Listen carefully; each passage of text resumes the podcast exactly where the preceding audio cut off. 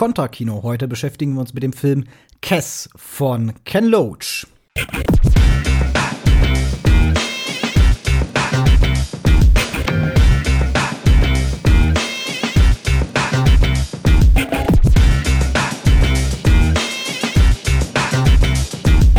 Vor mir sitzt der Tim, der sich mit mir diesen Film angesehen hat und ich glaube, du hast ihn erstmals gesehen.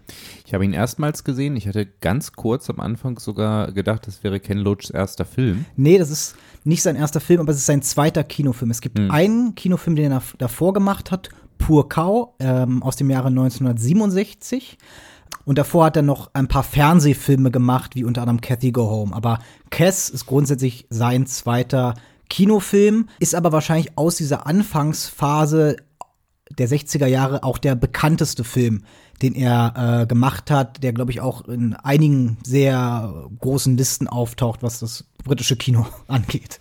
Ja, kann ich mir vorstellen. Also ich habe ja dann auch gelesen, also die Buch, äh, das Buch selber war ja auch schon relativ, glaube ich, genau, äh, ambitioniert. Das, genau, von Barry Hines. Genau, äh, und äh, witzigerweise, was ich ja lustig fand, war, dass Disney äh, die, das Buch verfilmen wollte. Okay. Und es wurde aber abgelehnt vom Buchautor, ähm, weil Disney wollte nicht, dass Spoiler, und ich glaube, wir müssen spoilern, weil wir werden heute mhm. über die letzte Szene reden. Äh, Absolut. Wollte nicht, dass der Falke stirbt natürlich Klassik. Und ähm, ja, da hat der Buchautor gesagt, nee, das würde so elementar äh, eingreifen und die Message verfremden, dass sie es nicht machen können. Genau. Wir fassen noch mal kurz zusammen, worum es in Cass geht. Ähm, Cass erzählt die Geschichte eines äh, Jungen, ähm, der aus der Arbeiterklasse kommt, dessen Bruder in, als Bergarbeiter arbeitet, ähm, der seinen Vater nie gekannt hat oder seinen Vater verloren hat und äh, der sich, der in der Schule ein Außenseiter ist, das muss man auch noch erwähnen, ja. und der schließlich Freundschaft mit einem Falken schließt, und das ist eigentlich fast schon die gesamte Geschichte. Der das Film ist die gesamte Geschichte, wobei natürlich äh, viel eben auch über das soziale Umfeld Absolut. in der Schule geregelt wird, aber ja. Absolut, genau, also der Film ist ja ein sehr naturalistischer ja. Film, äh, eine sehr naturalistische Beobachtung auch des Alltags seines Protagonisten und der Film ist, finde ich, fast schon kapitelhaft unterteilt, dass er sich halt erstmals dem, dem Alltag des Jungen widmet, dann widmet er sich der Familie, den familiären Verhältnissen und dann geht er schließlich zu den Schulverhältnissen über, ähm, und schildert dort einzelne Episoden im Sportunterricht als aber auch in der Klasse. Und das macht der Film mit einer authentischen Nähe, der macht das mit einer sehr roughen äh, Kameraarbeit, hatte ich ja, das Gefühl. Super, super hochmodern. Fand ich also crazy für die Zeit auch und äh, hatte irgendwie das Gefühl, was man auch so ein bisschen sagen muss, weil dieser britische Arbeiterlook hm? auch irgendwie ein bisschen zeitloser ist. Also man sieht so ab und zu, wenn dann Autos und, und Milchmänner hm. und so dabei sind, dass es dann genau. sozusagen eine andere Zeit ist. Aber wenn man nur bei den Figuren selber ist, dann ist es crazy, weil ich finde, das hat einen super modernen Look. So, okay. Ja. ja, das Besondere ist, glaube ich, auch, was mir zumindest jetzt aufgefallen ist, vielleicht lag es auch an der DVD, die mittlerweile auch schon ziemlich alt ist, aber äh, der Film ist sehr naturalistisch auch geleuchtet. Also es gibt nicht dieses schön leuchten im Grunde, sondern ja. Räume sind einfach in diesem Film auch dunkel. Die Räume sind auch eben manchmal verdammt trist. Ja, du die erkennst ja auch in der Opener-Sequenz auch schon kaum genau. irgendwas, was da abgeht. Das ist, ist völlig richtig. Ich finde, was man auf jeden Fall sagen muss für alle, die sich den Film noch angucken wollen, dann, dass ich muss, ich muss echt sagen, also ohne Untertitel verstehe ich ihn gar nicht. Absolut. Und ähm, mit Untertiteln ist auch also schon heftig. Also ja, ja, das, das ist eben das Interessante, dass der Film, glaube ich, das ist ein Yorkshire-Dialekt, ja. dass der im Grunde und das ist dann auch bei vielen Ken Loach-Filmen, die dann folgen werden, ein wichtiger Bestandteil, dass dieser Dialekt dann einfach eine unglaublich wichtige Rolle spielt, um diese Arbeiterfiguren auch zu skizzieren. Und ich glaube, das war auch ein wichtiges Anliegen des Autors Barry Hines, ja. im Grunde diesen Dialekt in diesem Film und in diesem, in diesem, in diesem, in diesem äh, Buch auch zu haben. Mhm. Und ich stimme dir absolut zu, als ich den Film erstmals vor 10, 15 Jahren vielleicht auf YouTube gesehen habe, habe ich auch nicht wirklich was von der äh, von den Dialogen verstanden, ja. aber du hast natürlich die visuelle Handlung, die man verstehen kann, aber es ist schon, was die Sprache angeht, ist das schon ein sehr sperriger Film. Ja. Und ich greife da auch gerne zu meiner DVD, wo auch deutsche Untertitel drauf Ja, sind. ja, genau. Also weil ich habe es nur mit, mit englischen Untertiteln geguckt und ich muss äh, sagen, oder das kann man sozusagen als Information ja auch noch mitliefern, dass es bis auf, äh, ich glaube, eine Ausnahme des Englischlehrers in dem Film nur Laien sind, die dort mitspielen. Und ähm, alles gecastete Leute auch aus der Region und auch teilweise auch fast ausschließlich aus der Arbeiterklasse. Und dadurch wurde auch knallhart dieser Akzent äh, eben mit übernommen, also der Dialekt. Der Dialekt.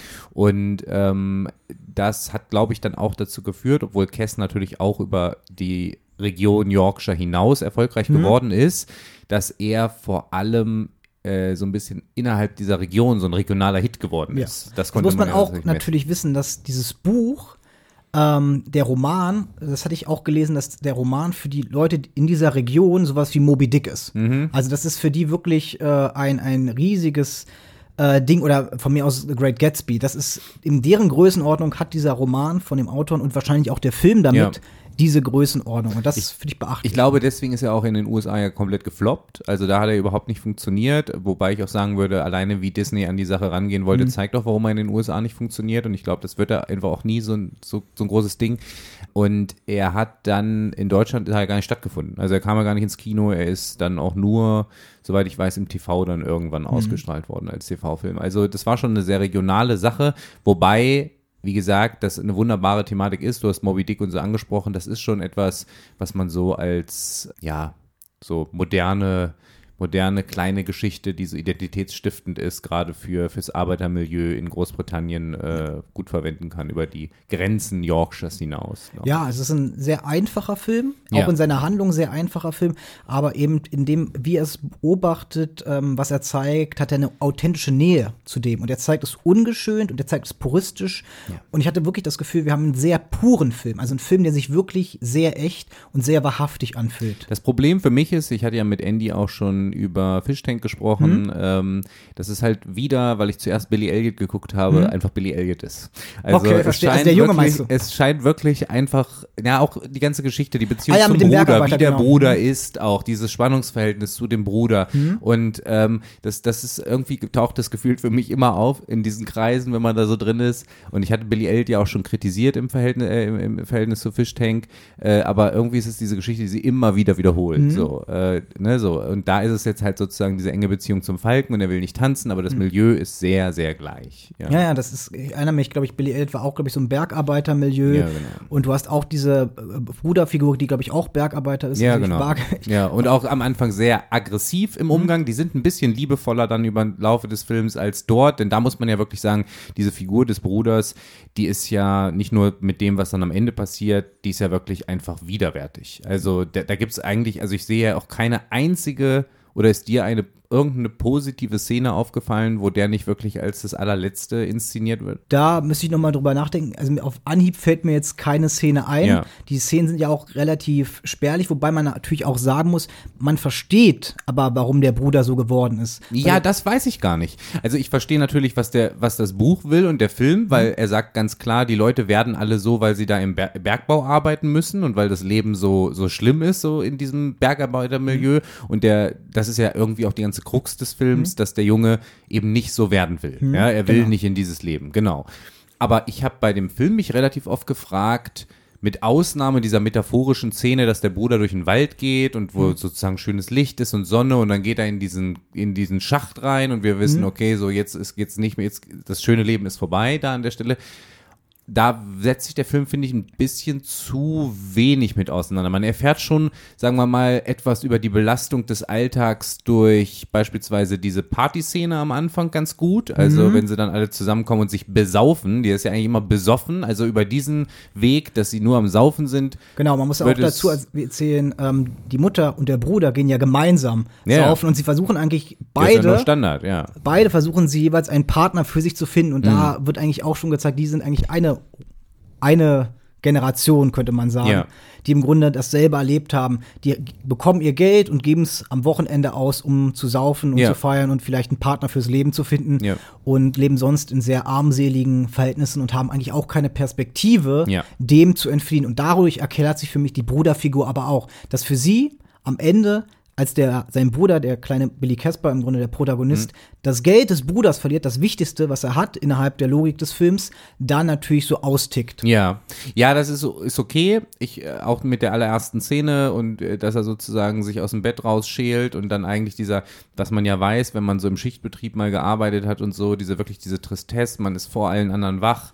Ja, äh, die ersten, die anfangen, die ersten, die sterben mäßig. Das ist so das Leben des Arbeiters und äh, das, das leuchtet mir ein. Ich hatte nur so mir einfach notiert, dass es mir an der einen oder anderen Stelle dann diese krasse Bösartigkeit und diese Verbittertheit des, Mhm. dieses Bruders nicht so im Vergleich sogar zu Billy Elliot zum Beispiel einfach nicht so gut auserzählt ist, weil, Mhm. Ja. weil der ist einfach, man kann sich vieles dazu denken, so, Mhm. aber der, der ist einfach wirklich von Anfang bis Ende unausstehliche, widerliche Figur und Mhm. so, da, da, da, gibt es auch gar keine Empathie. Und das finde ich tatsächlich sogar ein bisschen, Tendenziös? ja, Okay. ja. Ich finde das, wie gesagt, innerhalb der Logik des Films, das ist ja auch, wir müssen dazu sagen, der Film ist natürlich aus der Perspektive seines jugendlichen Protagonisten auch gedacht. Wir haben natürlich auch hier bei diesem Film wieder einen Film, der versucht, immer wieder von der Perspektive des jungen Protagonisten auszugehen. Dieses Billy Casper, auch hier wieder Billy Elliot. Ja, klar. Ähm, und dann natürlich aber auch immer die, die Rahmen um ihn herum zu beobachten, weil wir haben ja ganz viele Figuren, die außerhalb dieses Jungen passieren. Wir haben die Mutterfigur, ähm, wir haben äh, die Lehrer, die Figur des Sportlehrers. Also eine, da muss ich auch ganz kurz sagen, für diese Fußballszene muss man den Film einfach geguckt haben, äh, weil ich selten sowas Geiles gesehen habe, äh, wie er da mit diesen Kindern so als Lehrkraft diese Kinder psychisch drangsaliert, aber eigentlich noch viel besser darüber hinaus ist ja eigentlich, dass er da äh, auf dem Spielfeld auch die Kinder so sportlich richtig so kaputt macht, tritt die kaputt und, und äh, lässt alle, also äh, Elfmeter wiederholen, wenn er nicht trifft und so. Und man, man merkt irgendwie so, dass er, er spielt ja das Spiel eigentlich nur für sich selbst. Ja, also ja, so, genau. dass, dass er so in so einer, eigenes Ego und genau, wenn er und, ja, und er spielt ein Spiel nach, Manchester gegen, ich glaube, Spurs ist es da, so, das ist das Spiel, was er spielt und die Kinder müssen alle da irgendwie so da mitmachen, aber dürfen auch nicht gewinnen und Mhm. so. Ja, Das war, äh, ist eine großartige Szene, die wirklich toll gelungen ist. Übrigens aber auch eine Figur, äh, eine Erwachsenenfigur, die als unempathischer Quäler inszeniert wird. Ähm, und dann gibt es natürlich auch eine sehr perfide Szene, ähm, die auch unseren Protagonisten umfasst, nämlich ähm, als der nicht duschen will, ähm, schickt er ihn doch extra unter die Dusche und stellt das Wasser extra kalt, während Ja. er duscht. Wobei ich an der Szene noch viel schlimmer finde eigentlich, dass er den anderen Kindern sozusagen noch motivierend sagt, dass sie ihn nicht rauslassen dürfen Mhm. aus der Dusche und die quasi benutzt, ne, um, um diese, äh, dieses Mobbing weiter fortzuführen. Absolut. Und das Ja. geht auch von den Erwachsenen im Grunde aus. Also der Ort der Schule, das ist auch ein unglaublich feindseliger Ort. Mhm. Also und diese Feindseligkeit geht im Grunde nicht nur von den Kindern aus, sondern im Grunde auch fast schon viel mehr von den Erwachsenen. Es gibt ja auch eine Szene in dem Film, wo ein Lehrer ja die verschiedenen Kinder prügelt und wo er sie vor sich stellt und dann jeweils mit dem äh, Stock Ja. ähm, haut und ähm, auf die Finger haut. Und das ist natürlich auch eine sehr äh, rabiate Szene und eine sehr ungeschönte Art und Weise, wie der Film das zeigt. Da habe ich aber tatsächlich mal eine Frage, weil ich bin mir, also ich, mir, ich, es hat sich mir völlig erschlossen, warum er das erzählen will mit der, mit der Kohlemine und die Arbeit und wie die Menschen dabei werden und so weiter. Was ich nicht so ganz verstanden habe, ist, warum jetzt bis auf den einen Lehrer, den man dann herausstellt, Genau. diese ganzen Figuren alle so inszeniert worden sind, als würde dort quasi in dieser Schule, es wirkt ja fast schon so, als würde man sagen, ja, man hat all diese Arbeiterkinder da in der Schule eh schon aufgegeben und möchte die eigentlich nur brechen dort. Und ist es wirklich das, was man da erzählen möchte? Also, dass du auch quasi auch nur feindselige Lehrkräfte hast, die dich brechen möchten oder was? Ich weiß nicht, ob der, der Ansatz ist, dass sie die Kinder brechen möchten, aber es ist, es soll dir, glaube ich, sagen, wir haben diese Schule und diese Sch- Schule ist kein Ort des Lernens, also kein Ort, äh, wo die Kinder eine Zukunft skizziert bekommen, sondern die, die, auch die Schule hält die Kinder im Grunde klein. Ja. Hält die, gibt ihnen keine Perspektive, hält sie in diesem Ort gefangen. Auch die, das, das Elternhaus ist ein Gefängnis äh, und die Schule ist ein Gefängnis. Und Wobei, ja, das könnte ja sogar passen, weil die werden ja in einer Szene dann direkt durchgeschleust, quasi äh, so zu Jobinterview. Genau, genau. Und sie sollen dann ja wahrscheinlich sich gar nicht kreativ entfalten, sondern einfach Genau. wirklich diese, die, die Leerstellen wieder besetzen. Und dadurch ne? hast du, finde ich, einen enorm großen Kontrast. Also, indem du diese eine Welt hast, hast du enorm großen Kontrast im Grunde dann zu den Szenen in der Natur mhm. mit dem Falken, die dann im Grunde den Aufstieg und als Metapher dann auch den sozialen Aufstieg meinen. Weil der ja, Falke steht ja für etwas. Der ja, Falke der steht für etwas, aber da, da werden wir vielleicht jetzt im letzten Teil dann noch zu kommen. Äh, das ist tatsächlich nicht die Hauptmetapher, die ich in dem Falken sehe, den Aufstieg tatsächlich. Ähm, ja, also wir haben sozusagen jetzt zusammengefasst dort vor allem ein, eine Milieustudie. Ja. Auf, auf so einer großen Ebene und ähm, erleben das alles durch die Augen eines Kindes, das sich in einer sehr feindseligen Umgebung befindet mhm. und sich quasi aber doch über den gesamten Film widersetzt gegen sein eigenes Schicksal. Also das ist sozusagen das Na, Wobei ich weiß nicht, ob er sich widersetzt, aber er wählt sein eigenes Schicksal. Er beschäftigt sich erstmals als Junge, der keine Interessen hat, ja. mit einem Falken. Ja. Er beschäftigt sich, er geht in die Bibliothek, sucht ein Buch heraus, er möchte nee, etwas er kriegt das nicht in der Bibliothek, er geht dann ja sogar weiter in äh, den Buchladen und organisiert sich dann doch darüber. Ne? Das meine ich jetzt so, mit Bibliothek. Genau. So, ja, er ja. geht in den Buchladen. Nee, aber das ist wichtig, weil man zeigt, dass, wie entschlossen er ist. Mhm. Also er versucht es nicht nur einmal, sondern nee, er will nee. es dann wirklich dort machen und er zeigt diesen Geist jetzt zu lernen. Dazu im Kontrast steht natürlich die Weltsicht, die er von außen eingeimpft bekommt, als er nämlich gefragt wird, äh, warum er als Kind denn arbeitet und nicht zur Schule gehen möchte mhm. und ständig schwänzt und er sagt, naja, also wenn ich die Wahl habe, dann lasse ich mich lieber für etwas bezahlen, worauf ich keinen Bock mhm. habe. Und das finde ich tatsächlich einen sehr, sehr guten Satz. Aber zeigt eben auch, dass sozusagen man dieses Schicksal schon so ein Stück weit akzeptiert hat. So, mhm. dass es eigentlich alles, was mit man, was man sich im Leben beschäftigt, eine Schmerzensgeld ist, was man dann dafür bekommt. Ne?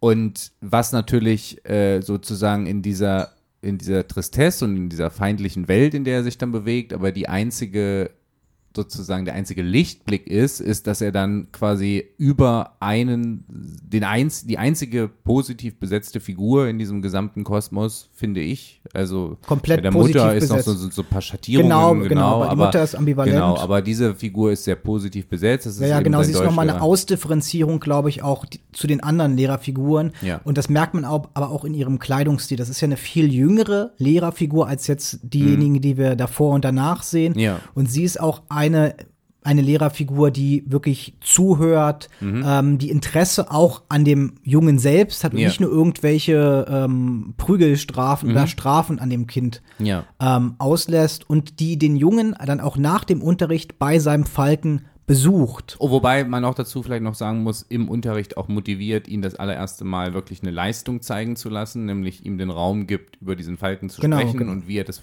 wie es hinkriegt. Und das ist auch eine sehr traurige Szene gleichzeitig, finde ich, weil man eben sieht, wie dass tatsächlich auch innerhalb der Klasse das erste Mal ein Interesse entsteht bei mhm. den Kindern, die ja sonst eigentlich auch sich primär damit beschäftigen, wie man heimlich rauchen kann und wen man jetzt mobben kann oder wie man mhm. sich dem mhm. Unterricht verweigern kann und so weiter. Ne? Also deswegen ist diese Szene, glaube ich, ganz wichtig, genau. Und er besucht dann eben diese Figur und er zeigt Interesse an diesem Leben und an dem, was er sich da aufgebaut hat und so. Ich glaube, das ist natürlich wahnsinnig wichtig. Ich finde es natürlich auch so ein bisschen, wir haben ja über Fischtank gesprochen, mhm. da ist es noch tatsächlich gut gemeint. Ja, also da, da ist diese Figur dann auch nicht noch sozusagen hintenrum, so wie bei Fischtank, dann, mhm. dass man merkt, okay, so geil ist sie dann auch nicht mit den Graustufen, sondern es ist so Hero-mäßig eigentlich, ganz klassisch, finde ich. Ja, auch wenn die Figur im Grunde in diesem Rahmen nur einen sehr kleinen Auftritt ja. hat. Das sind ja wirklich meistens, ich glaube, zwei, drei Szenen sind das insgesamt, ja. in der diese Figur auftaucht. Genau. Ja. Und dann, äh, weil wir haben, ich habe es ja quasi im ersten Satz quasi am Anfang schon gesagt, äh, kommt es aber eben zur großen Tragödie mhm. ganz am Ende. Und ähm, man muss, glaube ich, als Story-Hintergrund sagen, der Junge bekommt Geld von seinem Bruder und soll es auf eine Pferdewette oder irgendwas Genau, eine setzen. Wette, genau. Genau. Und ähm, er gibt das Geld aber stattdessen für den Falken aus, mhm, damit genau. dieser Falke ernährt wird und ähm, ja, weil er mit dem schon so gut gearbeitet hat. Und dadurch verliert der Bruder Geld, weil die Wette genau. hätte geklappt. Genau, die so. Wette hätte geklappt und äh, der Bruder gibt noch zur Notiz im Grunde, dass er davon eine Woche nicht hätte arbeiten genau, müssen. Für genau. Die, von, für dieses Geld. Ja, und so kommt es dann ja zu einem, wo ich sagen müsste, also schon für mich, weil ich ja auch das Buch nicht kannte und so schon echt heftigen, heftigen Geschichte so am Ende, nämlich dass der Bruder diesen Falken dann eben auch tötet. Und den so. Müll wirft, genau. Und in, die, wirft. In, in, die Tonne wirft und dort ja. findet Billy wieder seinen Falken genau. und begräbt ihn dann am Ende. Genau. Genau, und da kommen wir jetzt vielleicht abschließend zu der heutigen Sendung nochmal kurz zur Metaphorik, denn du hast ja sozusagen äh, eigentlich so den Aufstieg so als genau. Falken genommen. Also lass mich das noch ein bisschen weiter Mhm. ausführen, Gerne. was ich damit meine. Ähm, wir haben einerseits die Perspektive der Bergarbeiter, also diese Metapher von einer geht in den Untergrund, Mhm. einer geht in, in die Abgründe, einer geht in die Tiefe Mhm. und der Falke steht, ist halt das genaue Kontrastmittel dazu, der geht in die Höhe, der fliegt, der Ja. steht also für eine Hoffnung. Ja. Also wenn, wenn der Bergarbeiter Mhm. äh, die Stagnation ist, die, die Hoffnungslosigkeit, die Tristesse, Mhm. dann ist der Falke das Kontrastbild dazu. Und demnach war immer meine Interpretation, dass äh, der Falke für ein, für die Hoffnung, wohlgemerkt, für die Hoffnung eines sozialen Aufstiegs steht. Das kann ich nachvollziehen. Ähm, ich glaube, wir sind doch gar nicht so weit auseinander, nur der Falke steht auch für die Überwindung. Und das finde ich in Bezug auf die letzte Szene tatsächlich stärker und wenn man eben auch Ken Loachs Hintergrund Kannst du noch mal konkreter sagen, was du mit Überwindung genau also meinst? mit über also der, der Falke natürlich bekannt aus der ägyptischen Mythologie Hm? besteht besteht oder steht eigentlich für die Überwindung und zwar und deswegen wollte ich es gerade sagen, wenn man die Überwindung nimmt und sie auf Ken Loach als Sozialisten Hm? projiziert und dann eben auf die Geschichte, so wie sie ausgeht, nämlich dass dieses Tier getötet wird, Hm? dann ist es für mich die Überwindung dieser Klasse. ah, verstehe, Äh, ja. Und das Klassen, also sozusagen der Klassenkampf ist dort in diesem Film mit verarbeitet, Ja. bin ich mir ziemlich sicher.